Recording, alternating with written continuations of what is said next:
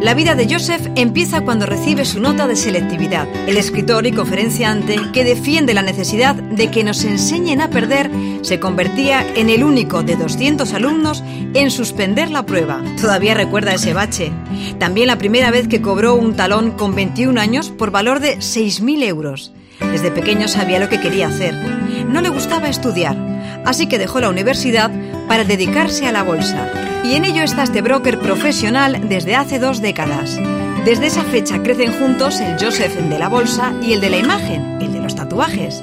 El primero que se hizo fue un sol en el ombligo, luego un número pi hasta que en 2006 llegaron los de la mano derecha. En su web se define como un tipo afortunado, pero puntualiza, eso no está necesariamente asociado a la suerte, confía más en la disciplina que en el azar. Nacido en Barcelona, de ascendencia siria, vive entre dos mundos opuestos, pero que cuyas sensaciones las lleva al límite. El deporte lo toma como un hobby, pero se apunta a las pruebas más exigentes del ultrafondo. A su abuelo le debe la iniciación a la bicicleta, a su abuelo y a Miguel Indurain. Joseph era capaz de irse hasta los Pirineos para verle pasar y después volverse a casa. Le gusta viajar y es muy activo en redes sociales, las mismas que en 2011 le sorprendieron. Tras aparecer unos minutos en un programa de televisión nocturno, pasó de 5.000 a 37.000 seguidores. Juanma reconoce que le sorprenden los comentarios positivos en Twitter. Este orgulloso gijonés vuelve a casa a las 2 de la madrugada, minutos después de que la luz roja del estudio principal de Cope se apague. Juanma defiende que la buena radio deportiva no es la que hace más entrevistas. Para él, una buena radio puede ser una buena tertulia, un buen comentario, una buena crítica. Y en la radio ha vivido su programa más duro cuando el 27 de febrero de 2018 fallecía su amigo Kini, con el que solo un año antes había estado en el Teatro Jovellanos haciendo el partidazo. Curtido también en la televisión. La radio su vida pese a que su padre se empeñó sin éxito en que se matriculara en Derecho. Esa radio a la que llama con solo nueve años para entrar en antena. Esa radio a la que un día escribiendo en una revista del colegio tuvo que ir para conseguir el teléfono de Abelardo y en ella le dieron la primera oportunidad. Juanma prefería narrar los partidos de sus amigos antes que jugarlos.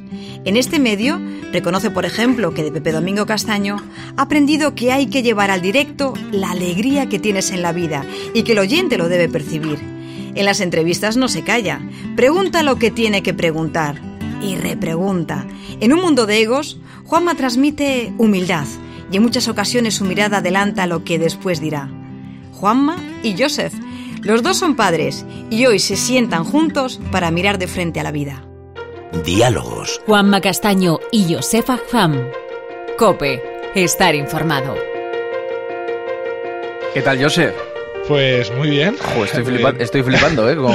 Hombre, la verdad que, que sí, tenemos aquí un, desafío por delante increíble, ¿no? La, ¿Cuándo, fue la última vez que hablaste con tu mejor amigo 50 minutos en, una semana? En una semana. Yo estaba pensando, 50 minutos seguidos, yo creo que no, he hablado con nadie en, mi vida. Dicho esto, a lo mejor es un ejercicio que hay que hacer. Es decir, o sea, a lo mejor hablamos poco, ¿no? Porque si sumáramos el tiempo que, empleamos en WhatsApp, igual nos salen muchísimo más de 50 minutos con, mucha gente. Absolutamente. Eh, yo creo que la uno de los grandes problemas es que en la era de la comunicación es la comunicación la, más penalizada, ¿no? Y, realmente el, anuncio que hace poco, no, recuerdo qué marca era, que em, cuantificaba cuántas horas o días ibas a pasar con tu amigo, tu madre, tu padre hasta que te mueras, es aterrador, ¿no? Y, realmente yo creo que el, el, don de la palabra o el, o el hablar y bueno, pues tú que eres tan excelente comunicador y, y, creo que, que, lo hemos de desarrollar más. sí, pero no, no, te creas, ¿eh? yo soy buen comunicador, eh, según algunos, eh, pero, pero mm, ser buen comunicador no quiere decir que seas un buen orador luego en público o, con tus amigos. Una cosa es tu trabajo y otra cosa es luego hablar con la gente. a mí no te creas que me resulta fácil, por ejemplo, hablar en una, en una mesa donde hay 10 personas, o sea, me, me produce timidez, porque yo al final en un estudio de radio hablo solo. Estoy solo o, solo o con amigos que conozco, con tres, cuatro, no veo a nadie más. Y por eso muchas veces cuando tengo que hablar en público la gente piensa que, bueno, este es el de la radio, este no tiene problema. Y, a veces me corta, ¿eh? Me, me produce Totalmente. cierto ¿no? rechazo. No, no, te, te puedo creer, te puedo creer. La verdad que el, el público, la gente intimida mucho y sobre todo pues las reacciones que ves cuando hablas y si les gusta no les gusta lo que dices, ¿no? Y, eh, y la verdad que te puedo creer y, vosotros que vivís como en esta pequeña burbuja, ¿no? Siempre que yo ahora estoy en ella y estoy aquí digo, madre mía, qué burbuja, pues, pues la verdad que, que ha de ser un shock eh, impactante. ¿Qué tal te va? Me va muy bien. La verdad que, mira, yo cumplí el año pasado 40 y una de las misiones de mi vida, eh, creo que soy un año eh, menor que tú, o sea, estamos de igual, y una de las misiones fue eh, los 40 hacer limpieza. Entonces, eh, porque me daba cuenta, ¿no? Pues que de los 20 a los 30 había aprendido y encarado mm, rápidamente mi trayectoria profesional, de los 30 a los 40 ha sido los años de las grandes cagadas. ¿Por qué? Porque eh, empiezas a ganar dinero, empiezas a ahorrar dinero, quieres jugar a ser empresario y entonces es cuando vienen las eh, bofetadas por aquí, por allá y tal. Y entonces cuando cumplí 40 dije, mira, voy a hacer limpieza en mi vida. Voy a limpiar todo lo que no me hace feliz a nivel profesional, toda aquella gente que no me aporta nada y, y voy a ser coherente con mi vida y, y que de los 40 a los 50 pueda decir que, que- que ha sido la década de la felicidad. Y me saca una, una mochila de encima. Ostras, es- es- pero hay que ser muy valiente para eso, ¿eh? Bueno, hay que aplicar lo que, lo que la bolsa te, te dicta, ¿no? que es el, el stop loss, el saber perder y el decir, oye, a ver, ¿qué profesionalmente que no me hace feliz? Mira, pues no me hace feliz gestionarle el dinero a 900 personas, fuera. Eh, em, personalmente, ¿qué personas no me aportan? Mira, no me aporta esto, esto, esto, fuera. ¿Dónde soy feliz viviendo? En Ibiza, pues a vivir a Ibiza. Y, he tomado... ¿Vives todo el año en Ibiza? Bueno, práctica, me hice residente y prácticamente, bueno, pues ah, cuando viajo, viajo bastante, pero prácticamente todo, todo el año que puedo estoy ahí. Sí, sí, y oye, y ha sido increíble. El cambio de, de una ciudad como Barcelona, que no está mal, a, a, un, a una- un pueblo, te diría, como, como Ibiza. O sea, que realmente es- es- es- soy de pueblo, casi como tú, ¿no? Porque tú también... Yo soy asturiano de Gijón, ya Asturias sabes. de Gijón, ¿no? ¿Y, co- y, y- y- y- y cómo se lleva eso? Eso re- realmente hay. ¿Cómo es posible que Gijón y Oviedo sean tan diferentes? Eh, tío? ¿Gijón y Oviedo? No, bueno, eso eh, son las rivalidades de todos los sitios, ¿no? De todos los pueblos que son cercanos. Es que... Pero la gente, la gente, tío, es muy diferente. ¿Ah, sí? ¿no? ¿Tienes ¿No? esa sensación? Pues Bueno, fíjate, yo, yo, he desde... estado ahí. y- Hombre, sí. Yo, Hostia. Eh, no pero, sé. pero qué va, luego no, no somos tan diferentes. ¿eh? Yo creo que nos esforzamos un poco allí por parecerlo, por, por establecer la diferencia entre Gijón y Oviedo, Sí. pero luego cuando sales de Asturias al final es como cuando sales de España, eh, que, que no encuentras muchas diferencias entre un andaluz y un valenciano, o entre un madrileño y un gallego, o incluso un madrileño y un catalán. Al final, fuera es que somos todos mm, más o menos iguales. Pues eh, con Asturias pasa lo mismo.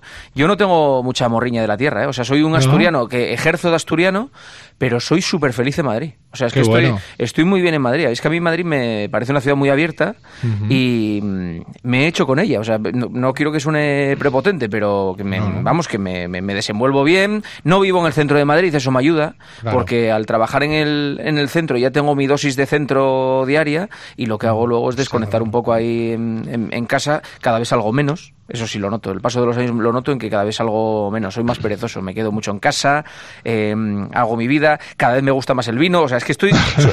debo cumplir los cánones de la persona que poco a poco se va haciendo mayor. Que por cierto es una gran noticia. ¿A ti te gusta el vino?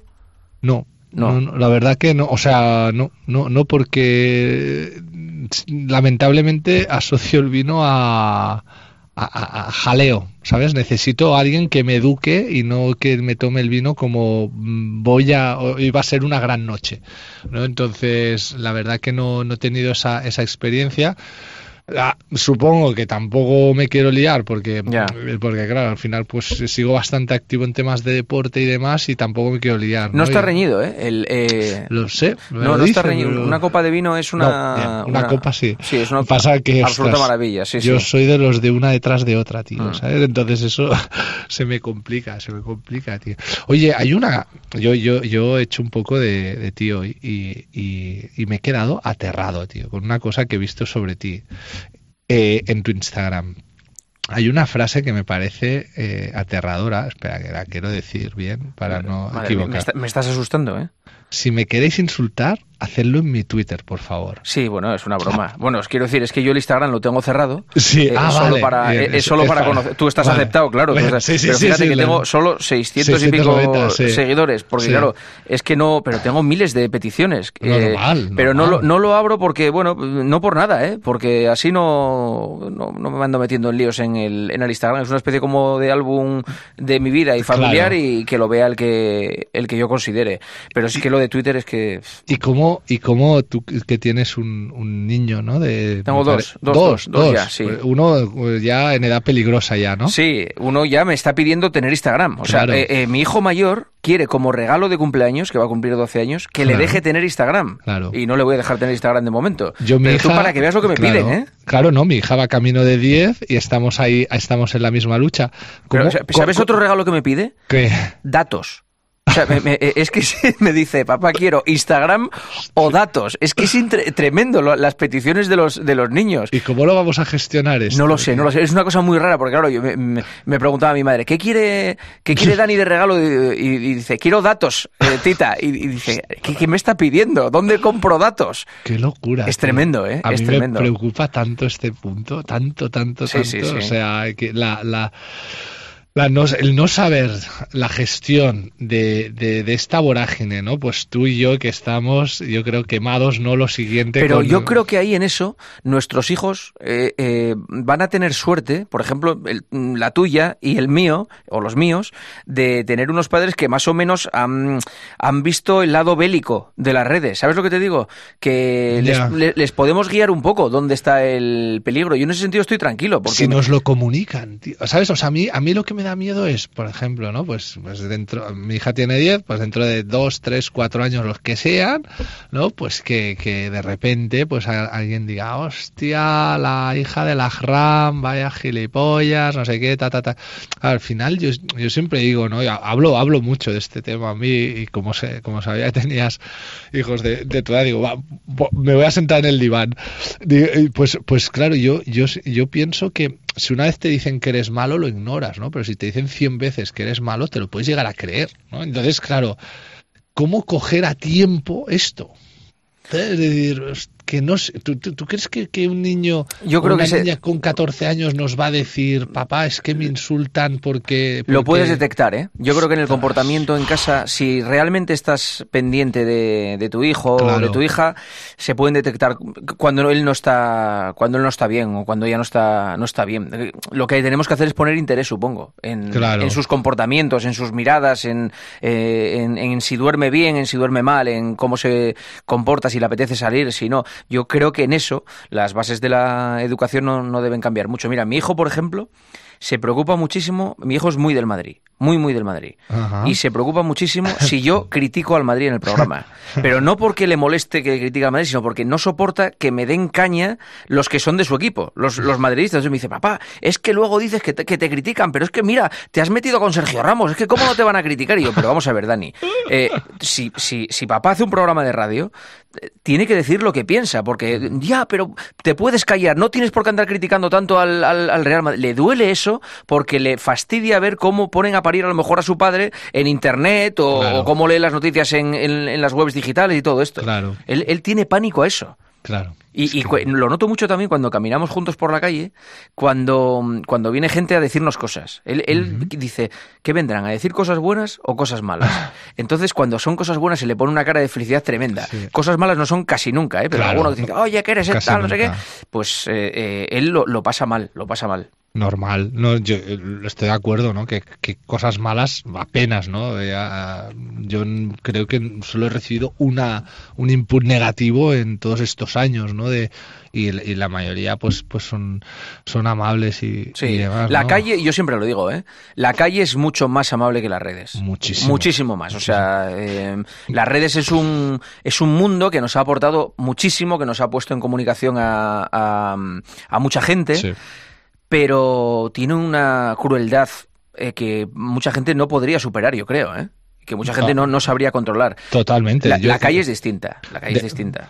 Totalmente, de hecho yo creo que eh, hay demasiada gente que tiene redes sociales y que al final como nosotros estamos dibujando la historia de, de este medio, pues pues tenemos ese punto de responsabilidad, ¿no? De, si detectamos que alguien no está preparado para ello, sacarlo, porque no Yo no lo estaba, ¿eh? Yo lo reconozco. O sea, yo, eh, quiero decir, yo en, en, Twitter, por ejemplo, he sufrido una evolución exactamente igual que la evolución de, un ser humano. He tenido niñez, he tenido pubertad, he tenido madurez y he tenido y tengo vejez. Ahora mismo soy un viejo en Twitter porque no hago nada, ¿sabes? Soy, una persona muy pasiva, eh, eh, no, no, no, me meto en líos. Lo noto, he envejecido en Twitter eh, al principio, claro, lo pasas mal, porque por mucho que nos digan, no estamos preparados para que alguien te insulte o para que alguien te, te critique eh, de, manera, de mala manera. Es imposible, no, estás preparado, no estás preparado. De hecho, te he de confesar que, que, que una de las una de las fases más jodidas que he tenido en las redes sociales eh, fue por tu culpa porque vi no me digas. Pero buen rollo, pero pero tú me enseñaste sin que sin saberlo creo que utilizabas una aplicación que se llamaba Tweetbot creo que, que eras sí. bueno sí entonces esa aplicación lo que te permite es ver absolutamente todas las menciones que hacen sobre tu persona. Sí y entonces, claro, había una época que es que lo leía absolutamente todo. Y digo, ¿pero qué haces, tío? Quítate esta aplicación, pero ya. O sea, que no hay que leer nada. No, yo, me he quitado las menciones. Yo solo leo menciones de gente a la que sigo, pero siempre, yo lo he explicado más de una vez. No lo hago Mm, eh, desde un punto de vista altivo, ni muchísimo menos. Lo hago todo lo, hago para protegerme yo, porque al final me acaba afectando. Es que yo al final estoy haciendo el programa en directo por la noche en la radio y, si estoy leyendo que a mucha gente no le gusta el programa, ya sé que va a cambiar mi actitud delante del micrófono, que me va, me va a deprimir delante del micrófono. Entonces yo no puedo estar deprimido delante del micro. Si hay gente a la que no le gusta el programa, pues me enteraré después, pero durante el programa es un problema, hombre. Es, es, es totalmente así. O sea, yo, no tampoco leo eh, comentarios de Twitter, por ejemplo. De, otras redes sociales leo más, pero de Twitter concretamente no, porque sé que la probabilidad de que haya... Estás escuchando Diálogos con Juan Macastaño y Agfam. Eh, en Instagram pasa eso, tú tienes un Instagram con miles de seguidores, ¿no? Yo, tengo un Facebook con 1,2 millones de seguidores, sí, una locura, y Instagram 250.000. Y es muy curioso, por ejemplo, como, no sé, por ejemplo, Instagram, ¿no? Pues que es la más eh, happy, ¿no? La más, más alegre, ¿no? Pues tú, tú pones una foto, ah, hay 5.000 personas que, le, que dicen que le gusta esa foto, hay 100 comentarios y hay dos negativos y la gente se queda con el negativo. Sí, sí. Y, y digo, vamos a ver, digo, pues hay 5.000 que le gusta la foto, estás quedando con los dos. Claro. Y eso es, es, es, es, muy, muy duro para todo el mundo, ¿sabes? O sea, yo las he tenido con marcas, con, con, con personas, incluso con mi madre, ¿sabes? Que me dice, es que te insultan. Digo, mamá, que me insulta uno. Claro, claro, claro que hay un millón, que, me insulta uno, pues déjalo. O sí, en esto hay cierta dictadura de la opinión negativa, que yo lo veo mucho también, por ejemplo, con el tema de los restaurantes. O sea, el tema este de que hay un restaurante que tiene 27 opiniones negativas y de repente sale una cosa en TripAdvisor que es una crítica eh, que por lo que sea coge vuelo y, te mata. y digo yo, joder, es que estamos, al final estamos utilizando la opinión de, de una persona para anularla de otras 500. Y es, eh, es, es un poco una dictadura, ¿eh? Es salvaje, es tan, tan, tan injusto, o sea, es, es, salvaje que a ver cómo, cómo se consigue lidiar y a ver cómo, cómo acaba todo esto. Eh, siempre me pregunto realmente qué coche tienes tú. claro, porque como te veo todo el día al lado de esos, de, esos pedazos coches que no sé si son tuyos, te los dejan o, qué, qué, haces con ellos. ¿Cuántos coches tienes tú? Yo eh, ahora mismo eh, tengo. bueno, si no lo quieres decir, no lo digas. No, no, no, no, no, no, no, sí, sí, sí, te lo digo porque, porque lo publico. O sea, mira, yo los coches es mi, mi pasión desde niño, desde la primera vez que cobré un que ha mencionado en la introducción, yo cogí ese dinero y estaba enamorado de un Ford Puma de color lila que había en un concesionario de Barcelona y con la ayuda a nivel de aval de mi madre, pues me compré ese coche. Es lo único que me gusta materialmente en la vida, pero muchísimo más que las bicicletas y demás. Entonces, yo siempre he tenido pequeños sueños que para mí han sido como pequeñas recompensas profesionales, ¿no? Pues mira, oye, si un día puedo me compraré este, si un día puedo me compraré este. Actualmente, pues tengo dos coches que yo considero muy buenos, que son Lamborghini Diablo y ahora es un Shelby Cobra. y, y, luego tengo, pues, pues el utilitario, digamos, es pues, Hyundai, ¿no? Un Hyundai el i30N, siempre con caballos, y luego pues tengo una cosita de colección de, de hace 50 años, un buggy pero tengo la posibilidad de que debido a que nadie en España, eh, digamos, más allá de la relación con los coches, se atreve a enseñar los coches, y a mí pues pues pues me encanta no, enseñarlos, sino compartir mi, mi, afición, pues entonces hay una serie de marcas y demás que dice, oye, pues prueba el nuestro, pues te gustaría, pues no sé qué, y yo encantado, claro, es mi, es mi verdadera pasión, pero, pero vaya, es un coche es eh, la mejor o la peor inversión de tu vida. Es la, la, mejor inversión de tu vida porque te da un, un, dividendo diario, ¿no? De felicidad. Cada vez que lo usas eres feliz.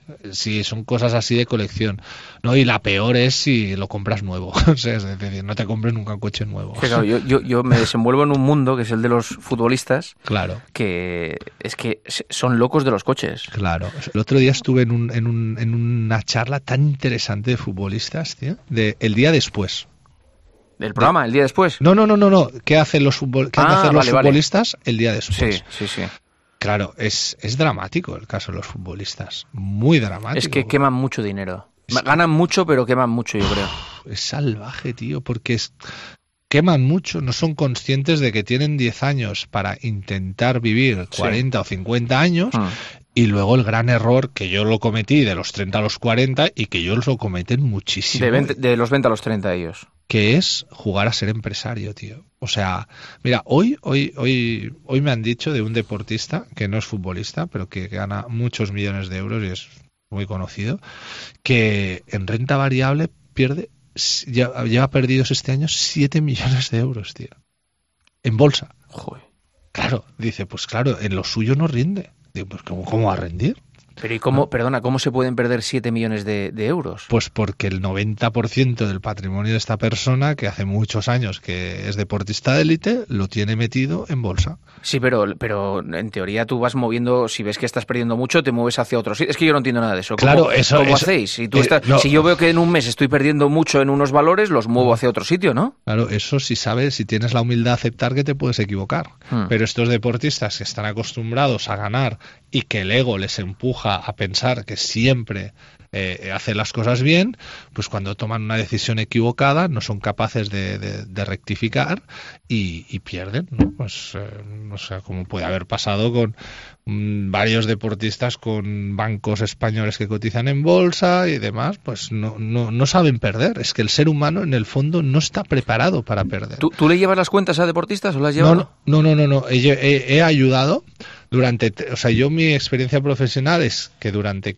15 años estuve, por, bueno, los dos primeros para una agencia, luego estuve 13, 14 años por cuenta propia, dos años y medio eh, gestionando muchos patrimonios, en los cuales pues sí que había deportistas y demás, y luego ya fue en octubre cuando dije, se acabó, es que no, me compensa a nivel de, felicidad, sobre todo, ¿sabes? De, responsabilidad.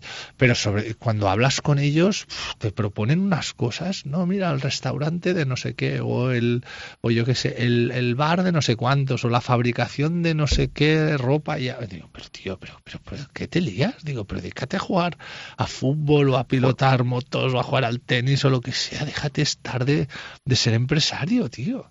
Y tienen esta manía que, que, que es que fulminan, ¿eh? Se fulminan la pasta, es una pena, ¿eh? Una pena. Oye, a, ti, eh, yo también he pensado mucho si hay amigos que te ponen en el compromiso de decir, oye, Joseph, te doy 10.000 pavos y, dentro de cinco meses devuélveme 15.000. Eh, eh, ¿Te pasa eso a ti? Porque claro... Bueno, ha pasado, pero siempre es no, no, no, porque al final, primero que la gente no entiende la noción de la rentabilidad. Es decir, si un banco nos da un 0,5% de rentabilidad anual, tú no puedes esperar que una inversión te dé un 40% anual, es, que, es que es real, ¿no? Entonces, ¿qué pasa? Que la gente eh, busca la cultura del pelotazo. ¿no? Eh, hay una frase que, que, siempre decimos en bolsa que me resulta brillante, que dice que el ser humano no tiene paciencia para enriquecerse lentamente, por eso decide arruinarse rápidamente. ¿Eh? es buena, ¿eh? Es brillante, tío, porque al final, o sea, la gente no tiene la paciencia de construir, sino que es la cultura del pelotazo. El Bitcoin, el no sé qué, el no sé cuánto. Y eso evidentemente no existe. O sea, hay una imagen de nuestro mundo que no, que no es veraz, ¿no? Entonces, claro, cuando tú les haces ver, no, mira, oye, es que si va bien, pues podrás ganar un 7, un 10% anual. Dice, ah, no, hombre, pues por eso no me meto. Pues bien hecho, no te metas. Yo siempre digo que el 0% del banco no está mal, porque no restas. Claro. Entonces, claro, la, piensa, hay, hay una estadística sobre el producto financiero más popular, ¿no? Para, por la gente que empieza y que quiere trastear en bolsa y demás, que dice que el 90% pierde el 90% en los 90 primeros días. 90, 90, 90. 90, 90, 90. Sí, sí. Es acojonante, ¿sabes? Decir, pero tío, es que sois tontos. No, hombre, es que solo son 3.000 euros. Digo, pero a ver, tío, 3.000 euros que, te ha costado a ti ahorrar 3.000 euros. Claro. Porque pues, es tremendo, no te los patees en la bolsa, no es tan divertido. Y imagínate, pues de esto, de 3.000 euros a... Y tengo la sensación de que eres un broker que dice las verdades del barquero. O sea, quiero decir, eh, no me estás vendiendo humo, no me estás... No, ¡Qué fantástico! No, no, pero, pero tú imagínate, aun, aunque yo te diga las verdades, en términos generales, aunque yo digo las verdades, la gente no quiere que les digas las verdades. O sea, eh, es, increíble. O sea, el ego, el, el, pensar que, que, se va a tener más razón y tal. O sea, es, es increíble. no, y la ambición, la ambición es desmedida. la ambición. Totalmente, tío. Yo creo que hay un momento que dices tú, pero ¿Realmente necesitamos tanto? O sea, ¿Para qué? ¿Para qué? Si no hay tiempo. Claro, no hay tiempo. no hay tiempo. Mira, a mí me dijo una, una vez una, yo, yo doy conferencias ¿no? para, para multinacionales y empresas y pymes y tal de, de, motivación para equipos de ventas y tal. Y en una de ellas, que era un evento importante, me dice, mira, ahora vamos con los reyes de los el, que son los esclavos del bienestar. Y digo, ¿qué es eso? Digo, sí, sí, esta gente trabaja para ganar para comprarse cosas que luego no pueden disfrutar. Esto es brillante, tío. Claro. que es brillante. Mm. El tío que se compra un barquito o el tío que tiene una segunda o tercera residencia. ¿Cuántas veces va, no? Y eh, pues, pues trabajan solo para pagar su bienestar, mm. no una, para disfrutar. Una vez estuve en una conferencia tuya que me encantó con la gente de Tajoyer. Ah, sí. Y, y, me acuerdo que contaste una historia de un colaborador, de, colaborador del partidazo, de Roberto Palomar. Grande grande, amigo tuyo y, que hizo una aventura contigo fantástica. Y, me moló mucho la historia que contaste en la conferencia. Me gustaría que, la contara, que se la contaras a los oyentes. Hombre, encantado. El Palomar que, hostia, el Palomar es un tío entrañable. Es que, es que, es que lo abrazarías, macho. ¿eh? Es, es, es, es uno de los periodistas más brillantes que hay en España. ¿eh? Sí, bueno, yo le sigo la pista desde entonces, pues la verdad que, joder, a mí me gusta mucho las cosas que dice y, y tantos años, ¿no? Sí, sí, sí, hasta ahí, ya, madre mía. ¿Dónde os fuisteis? ¿A dónde te lo llevaste? Eh, me llevó él, me llevó él a los Alpes y entonces eh, había una carrera que, que, constaba de hacer unos 250 kilómetros en ocho días eh, por, por, las montañas. Empezábamos en Alemania, íbamos a Austria, luego a Suiza y acabábamos en, en Italia. ¿no? Y entonces, pues claro, la verdad que... Eh, yo creo que el Palomar no sabía dónde iba realmente, porque, porque, era una paliza claro. de la leche. Era el desnivel acumulado, era como si saliéramos desde nivel del mar subiéramos arriba del Everest, bajáramos, volvemos a subir y volvemos a bajar. Es decir, en, en, una semana, ocho días, nos hicimos el desnivel acumulado de dos veces el Everest. 16.000 metros. 16.000 metros, tío. Entonces, claro, pues llega un momento que el Palomar, pues que, se nos iba, se nos iba. Se nos iba, bueno, se nos iba para atrás. o sea, caminaba para atrás casi. Y digo, Palomares, que vamos muy lentos, tío, nos van a echar, ¿sabes? Entonces, digo, y entonces, pues eh, yo le dije, digo, mira, tío, no sé, es que no te siente mal, yo creo que no te va a sentar mal, pero he traído aquí una cuerda y entonces, pues yo lo que voy a hacer va a ser atar, atarme esta cuerda a, a la mochila que llevo y te la ato a ti en la cintura y te arrastro. Y entonces, de esta manera, pues vamos a ver se acabamos y tuvimos 55 horas atados a una cuerda, tío. O sea, imagínate. Eh, o sea, Palomar estuvo atado a ti 55 horas. 55 horas durante siete etapas, tío. Estuvimos ahí vaya, que lo tenía un metro, que, que, que, que bueno, que meábamos, atados a una cuerda. O sea, Que hacíamos todo. Entonces, claro, tío, fue, fue una pasada, una pasada. Una convivencia extrema, claro. Extremo extremo, de, de, de, verdad. ¿eh? O sea, yo además venía muy cansado de, de, una competición de Canadá y yo pensaba que me iba de vacaciones, ¿sabes? O sea, que no, no me podía llegar a imaginar ese nivel de sufrimiento. Llega un momento que ya dices, hostia, es que quiero que acabe este hombre, ¿sabes? Ya es un tema personal. Sí, sí. ¿Por qué? Porque lo veía sufrir y demás. Y entonces ahí pues gracias a esa experiencia que hace ya años, y y cuando le veas, dile a Palomar, oye, hay que, hay que refrescar la anécdota, hay que irse a otra carrera. Sí. Pues, pues eh, gracias a él una de mis virtudes es la gestión de equipos, porque por primera vez en mi vida entendí el, equipo que tú y yo podemos tener en nuestro día a día, ¿no? O sea, tú al final eres una persona que tira la cuerda, eres un líder que tiene pues una serie de personas que van contigo y que te ayudan a ser mejor de lo que serías individualmente, porque claro, si tú quieres hacer todo no, no, no, no llegas, ¿no? Tú como líder, yo como líder en ese, en ese momento tenía que gestionar dos variables. La primera es yo a mi equipo, ¿qué le he de pedir? ¿Qué puedes pedirle tú a cada uno de tus integrantes del equipo? Pero claro, yo me di cuenta que les tenía que pedir lo que ellos de verdad me pudieran dar. ¿Por qué? Pues si constantemente yo les pido cosas que no me pueden dar, lo que yo creo que es motivación se convierte en frustración. Entonces, claro, yo a Palomar solo le podía pedir que caminara. Entonces, claro, la suma de conseguir que camine, que camine, que camine, pues él veía que estaba a la altura de las expectativas. Y luego lo más jodido es el ego. Como líderes hemos de gestionar nuestro ego, que es el pensar que el equipo es imprescindible. El no pensar que solos iríamos más rápido. Tal cual. ¿Por qué? Porque si yo me piro solo y dejo al palomar, pues yo acabo el no y nos descalifican. Entonces el líder ha de bajar algún peldaño el nivel de esfuerzo tú a veces has de tener paciencia con tu equipo, que el equipo se sienta arropado, porque los necesitas para que, tu programa sea la leche.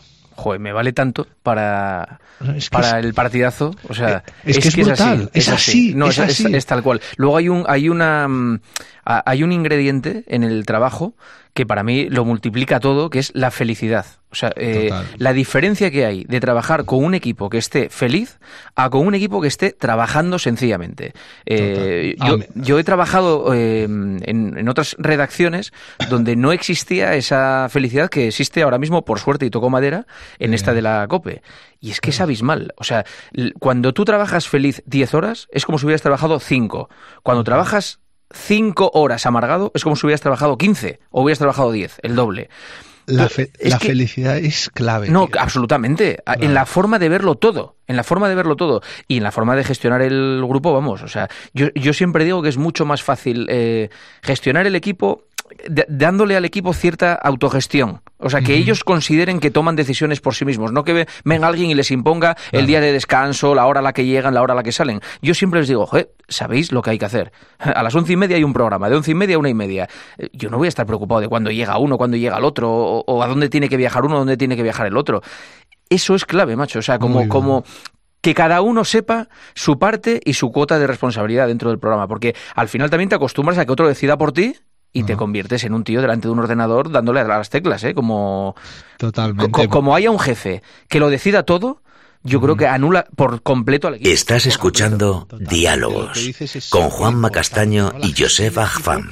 Es vital para, para, para, conseguir un proyecto a largo plazo, ¿no? Es muy importante la, la, la, el reconocimiento, ¿no? Es decir, oye, eh, ¿cuántos líderes, eh, ya no vamos a poner la palabra jefe porque eso ya no, tú y yo no somos jefes, somos líderes. Entonces, como líderes, eh, hemos de, entre comillas, educar a nuestro equipo en la cultura del reconocimiento, ¿no? El, oye, qué bien lo has hecho, qué, qué, qué pasada de cobertura, qué entrevista, qué no sé qué, Es muy interesante esa, esa libertad de movimientos que tú das, ¿no? Yo también lo doy, yo, nadie en mi equipo tiene horarios, nadie en mi equipo tienen la obligación de estar físicamente en ningún lado. Ahora bien, todo el mundo tiene tareas a realizar. Todo el mundo sabe lo que hay que hacer. Y todo el mundo sabe que si se hacen, eh, se reconocen. ¿no? Hay en, un evento de Amstel me, eh, eh, hubo una estadística que decía que el 89% le alegraría, es decir, que no lo percibe, que su jefa o jefe le reconociera el trabajo bien hecho. Es decir, hay 9 de cada 10 españoles que sienten que no se les reconoce el trabajo bien hecho. Porque realmente, eh, y lamentablemente, pensamos, vivimos en una sociedad que pensamos que hacer las cosas bien es lo normal. Claro, claro. Hostia. Sí, sí.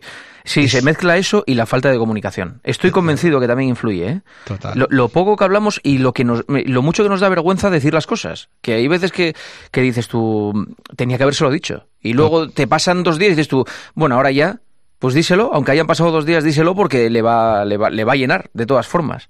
Hay que soltarlo. Hay que soltarlo. Hay que soltarlo, hay que decirlo, porque es que si no se te queda aquí en la garganta y eso se va acumulando, se va acumulando, se va acumulando y, estalla, ¿no? Fíjate, la, la, la, felicidad del trabajo para mí es, es, tan obsesiva, ¿no? Que yo siempre intento pues, maximizar, ¿no? Una, un, triángulo muy complicado de, de, conseguir, pero al menos hay que luchar a, lo máximo posible, ¿no? Que es intentar invertir un tercio de tu vida a trabajar, un tercio de tu vida a dormir y un tercio de tu vida a intentar poseer el mayor tiempo posible para ti. ¿no? Entonces, claro, pues coño, trabajas en lo que te apasiona. Dormirás con la conciencia tranquila y a gusto. Pues ya tienes dos tercios de la vida resuelta. Sí, sí, sí, Luego hay una frase que me gusta Eso, perdona, se puede trasladar al día. O sea, es decir, dividir el día en tres, son 24, claro, serían 8, 8, 8. Yo lo, llevo, lo llevo tatuado en el cuello. ¿Ah, sí? ¿Ah, sí? Lo llevo tatuado. Llevo un triángulo de 8 centímetros de lado cada triángulo para yo acordarme y en medio pone carpe diem. O sea, es lo, lo, que veo cada día en el espejo. O sea, ocho horas dormir, ocho, horas trabajar, y ocho, horas para, mí. Y para ti. Ese es, ese es mi objetivo. Es que el reparto es perfecto. Ese es mi objetivo en la vida. Y hay gente que dirá, joder, pero tío, trabajo 14, 14 horas. Mal hecho. Mal hecho. No, no eres productivo. O si eres líder, no tienes la capacidad de delegar te crees que eres imprescindible. Eres prescindible, tío. Pero ¿qué tareas estás haciendo? ¿Qué, qué, narices te importa hacer? Sí, sí, Somos prescindibles. Totalmente, totalmente. tú eres vital las tres horas que estás delante o dos horas delante del micro, pero, pero otras cosas evidentemente son importantes, pero, pero bueno, las puedes Sí, sí, hay, decisiones que, que, pueden tomar las otras perfectamente. Y nos creemos que no, que van a estar peor tomadas. Pues a lo, mejor están mejor tomadas. Total. Que, que, tú, eh, hecho polvo, tomando decisiones por la mañana cuando estás con con las legañas en los ojos todavía. Y porque cada uno es especialista en algo muy concreto. Seguro que tú tienes gente de tu equipo que sobre algo muy concreto es la hostia. escucha, es que los hay que son muy buenos en dar noticias. Otros son muy buenos dando entrevistas. Otros son muy buenos cuando viajan porque no sé cómo hacen, pero suena mejor todo cuando están fuera de... suena mucho mejor eh, sus intervenciones. Otros son buenos analizando un partido. Es que cada uno tiene su, su faceta. Claro. Y, es ahí donde vamos, ¿no? O sea, el, modelo laboral que que, viene después de todo este cambio que ha traído la crisis es en la microespecialización, o sea, mm. el ser excelente en algo muy concreto. Por eso aguanta la radio y la tele no aguanta, tío. porque al final la radio es tan especialista con tiempo y imagínate esta conversación en tele es ciencia ficción, pero en, en, radio es una maravilla. Una maravilla, tío. No, es que hay tiempo. Escucha, la radio la radio es un medio que, que mira, esto se emite en pleno verano. Eh, es un programa que yo escucho y además es que me encanta. Eh, esto de, de poner un, un, programa y no saber ni, ni a dónde va ni de dónde viene. Eh, la radio es un medio que el teléfono móvil le ha dado la vida le ha dado la vida, porque yo cuando estoy paseando por la playa y veo a todo el mundo con los AirPods o con los auriculares conectados al teléfono móvil, pienso, pues mira, habrá un 60% que irá con Spotify, un 15% que irá con el Apple Music, pero habrá un porcentaje de gente que va con aplicaciones de radio que va escuchando la radio convencional o la radio musical o lo que sea, pero en definitiva van escuchando la radio. Todos llevamos una radio en el bolsillo y yo creo que la radio es un, medio que ha vamos, eh, pasado, digamos, la revolución esta tecnológica con creces. o sea, eh, eh, ha sobrevivido, no. yo creo que se ha visto potenciada, porque hace 15 años no llevábamos una radio en el bolsillo y ahora la llevamos. Todos llevamos una radio en el bolsillo. Absolutamente. Radio y libros, es increíble cómo han aguantado. Es que es increíble, vaya Luego hay otra cosa, ¿eh? En España, eh, la radio deportiva eh, tiene eso de como que nosotros lo contamos distinto a la tele. Y eso nos da a nosotros un, un punch especial. Es que los de la radio, cojo, que se vuelven locos. O, o el análisis que hay después de los partidos. Bueno, o, sois- eh, eso es, dis- ¿Sabes por qué? Porque tenemos un carácter mm, latino. Eh, eh, en Europa no pasa eso. En Europa las radios eh, eh, deportivas no tienen la importancia que tiene en España. ¿Dónde la tiene? Pues en Argentina, en Brasil, en Chile, eh, eh, Paraguay. Todos estos países tienen una radio muy arraigada, deportiva, y es por eso, por la forma de contar las cosas, tenemos esa forma latina. Sois, sois, sois muy, muy bueno. La verdad que yo soy un, un consumidor, digamos, bastante muy fuerte de, de- de radio y la verdad que, que me gusta ir saltando de programa en programa y, curiosamente no me gusta escuchar música de radio, me gusta escuchar a gente, a, pa- pa- palabras, la linterna ¿no? de esta casa, me encanta, me encanta los domingos por la tarde eh, eh, escucharos, o sea, me, me- me gusta, me gusta mucho escucharos. Tengo una pregunta también de una curiosidad, ya como, como, como emprendedor que soy. ¿Cómo, cu- cuál, o sea, a ver cómo te lo digo, cómo es el momento de que te plantean desafiarte, entre comillas, con los dinosaurios de la, de la noche? de- ¿No? No, ¿Cómo- pues eh, eh, me pilló por sorpresa, yo no lo esperaba. Hubo, hubo un cambio, aquí en la... Estaba haciendo el programa Joseba Sí. y, y hubo una decisión y es, bueno, vamos a mover un poco la noche, eh, vamos a agitar un poco el árbol, a ver si cae algo, ¿no? Del, del árbol. Y me lo proponen, pero me lo proponen justo en un año en el que De La Morena se iba de la SER. Sí, Con lo cual la SER iba a fichar también a un bicharraco gordo para suplir a De La Morena. sí. Y resulta que el bicharraco gordo era Manu Carreño, que entonces era compañero mío en la, en la tele. Y a mí me dicen, pues mira, te vas a poner aquí en, en Cope contra De La Morena y contra la SER. Buah. Y digo, bueno, lo normal es que salgamos últimos, pero de largo, quiero decir. es, Es que, una eh, claro, era, era un reto muy, muy gordo. Y me acuerdo que, que, que hablé con mucha gente para pedir consejo y todo eso. Y entre otros, le pedí consejo a Jorge Valdano, con el que tengo una Sí, buena relación, bueno, que él está en, otra, en, nuestra, en otra radio. Y me dijo él, bueno, tienes que cogerlo, por supuesto. Dice, solamente estar en el ring contra esos dos ya es eh, eh, ganar.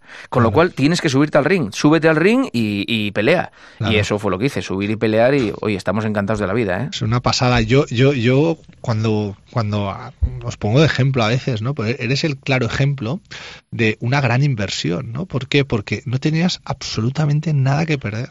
O sea, solo tenías a ganar. Tú tenías una pérdida limitada, es decir, si sale mal, pues bueno, mira. pero me hubiera hundido, ¿eh?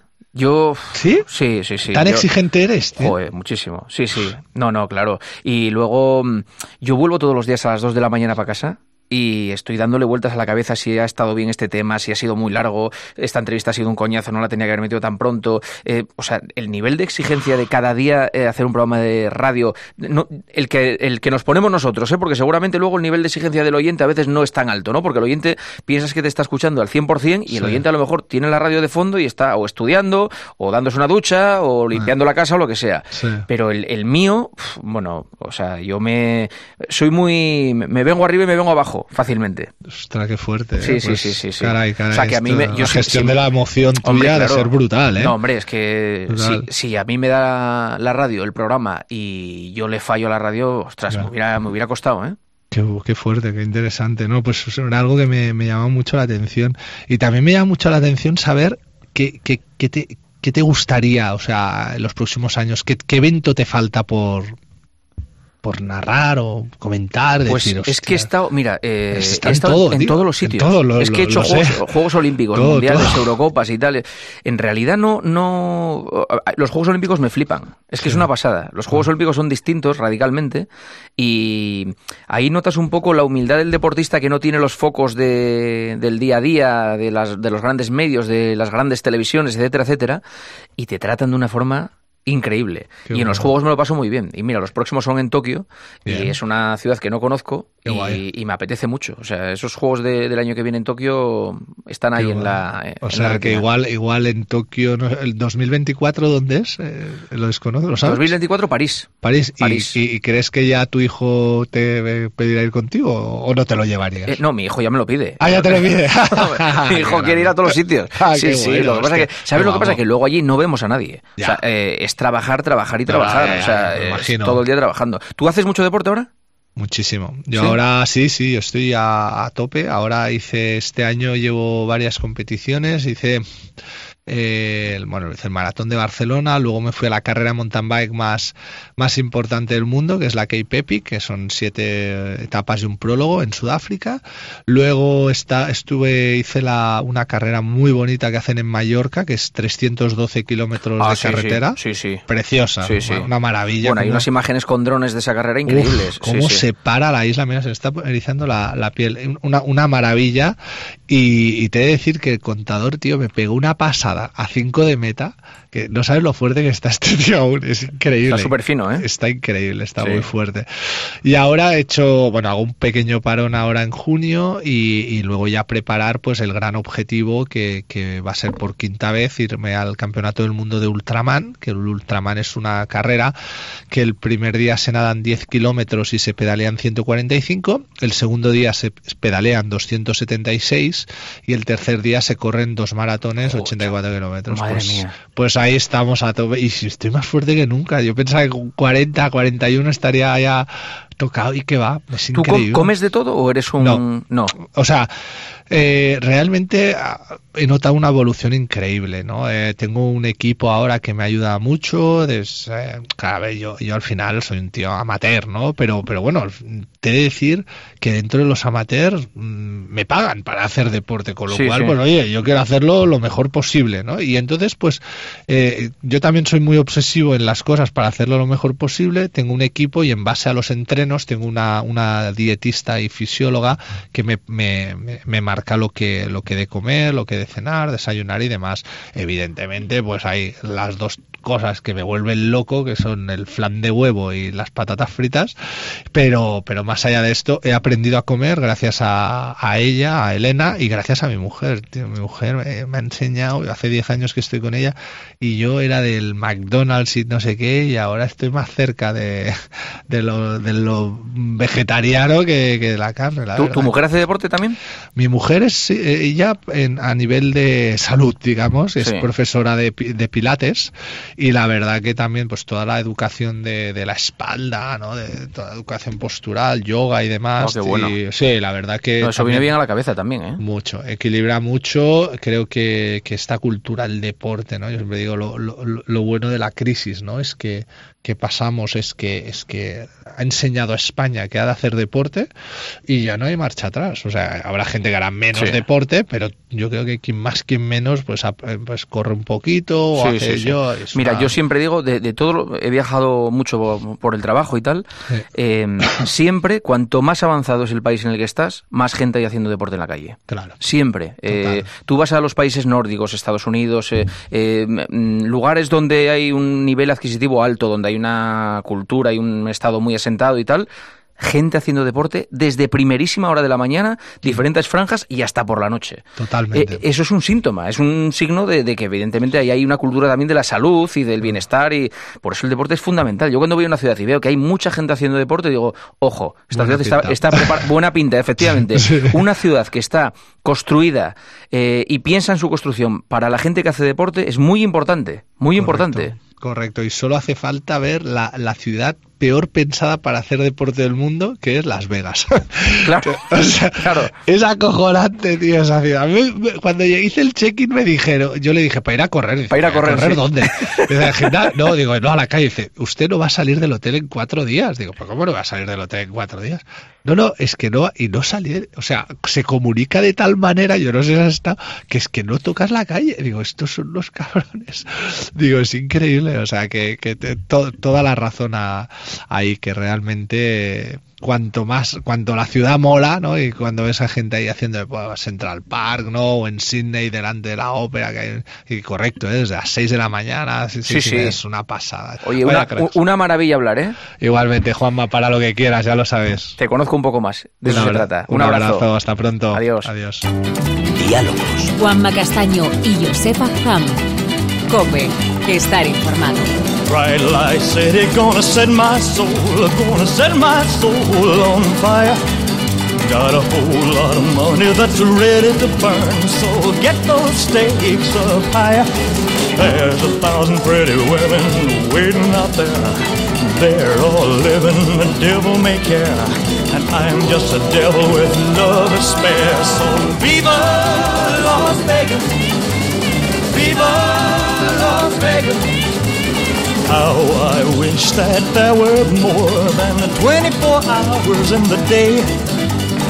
Even if there were 40 more, I wouldn't sleep a minute away. Oh, there's blackjack and poker and the roulette wheel. A fortune won and lost on every deal. All you need is a strong heart and a nerve of steel. Viva Las Vegas! Viva Las Vegas! Viva Las Vegas with your neon flashing and your one-armed bandits crashing. All those hopes down the drain. Viva Las Vegas turning day into nighttime, turning night into daytime. If you see it once, you'll never be the same again. I'm gonna keep on the run, I'm gonna have me some fun. It costs me my very last dime, if I wind up broke, well, I'll always remember that I had a swing in time. I'm gonna give it everything I've got. Lady luck, please let the dice stay hot. Let me shoot a seven with every shot. Viva Las Vegas! Viva Las Vegas! How I wish that there were more than 24 hours in the day. Even if there were 40 more, I wouldn't sleep a minute away. Oh, there's blackjack and poker and the roulette wheel. A fortune won and lost on every deal. All you need is a strong heart and a nerve of steel. Viva Las Vegas! Viva Las Vegas! Viva Las Vegas with your neon flashing and your one-armed bandits crashing. All those hopes down the drain. Fever, Las Vegas turning day into nighttime, turning night into daytime. If you see it once, you'll never be the same again. I'm gonna keep on the run, I'm gonna have me some fun. It costs me my very last dime. If I wind up broke, well, I'll always remember that I had a swing in time.